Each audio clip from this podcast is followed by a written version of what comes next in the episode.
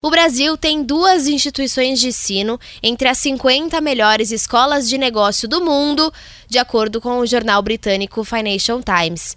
Em 48º está o INSPER e em 12º, olha que posição boa, a Fundação Dom Cabral, que fica em Nova Lima, em Minas Gerais. O nosso Gil Giardelli leciona na Fundação Dom Cabral, é professor convidado, dá alguns cursos por lá e vai contar pra gente um pouquinho sobre as inovações dessa fundação. A Fundação Dom Cabral, em parceria com uma grande empresa de tecnologia e com uma outra empresa que financiou também parte disso, criou o Trilab.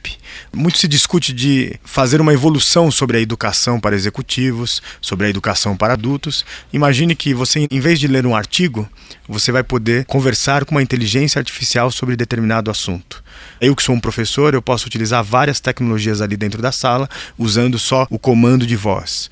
Além da computação cognitiva, da realidade virtual, tudo isso dentro de uma sala de aula, o Brasil entrou no século XXI com a ponta da educação. E o que é bacana ali?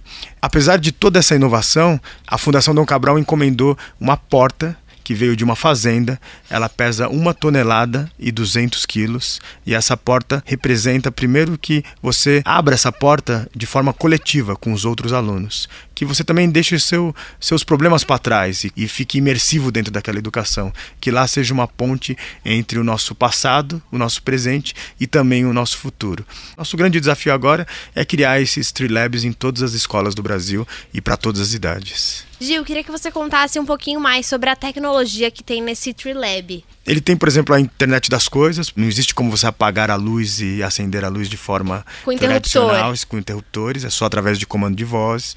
Você tem uma plataforma de blockchain onde vai ser colocado todo um processo de gamificação para que você observe como está sendo o desenvolvimento do aluno. Ele vai ganhando pontos conforme ele vai se desenvolvendo em todos os processos. Tem a computação cognitiva, né, do Watson, é uma inteligência artificial. O aluno pode perguntar para o professor ou diretamente para a ferramenta algumas perguntas específicas e ele vai aprendendo também a cada aula.